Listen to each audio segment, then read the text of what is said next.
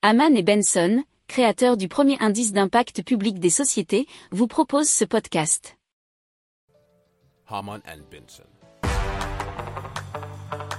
Le journal des stratèges.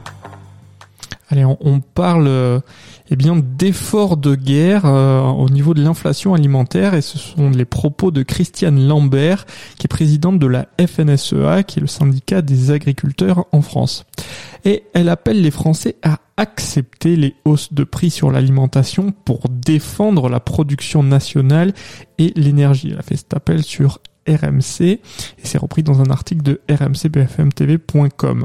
Alors, selon elle, ce qu'il faut dire aux Français, c'est que l'énergie va augmenter, que l'alimentation va augmenter et que c'est un effort de guerre qu'il faut faire.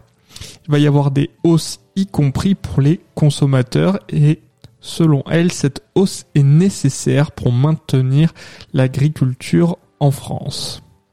Si vous aimez cette revue de presse, vous pouvez euh, vous abonner gratuitement à notre newsletter qui s'appelle La lettre des stratèges, LLDS, qui relate, et cela gratuitement, hein, du lundi au vendredi, l'actualité économique, technologique, énergétique, mais aussi de l'hydrogène, et puis de tout ce qu'on trouvera super intéressant pour votre vie.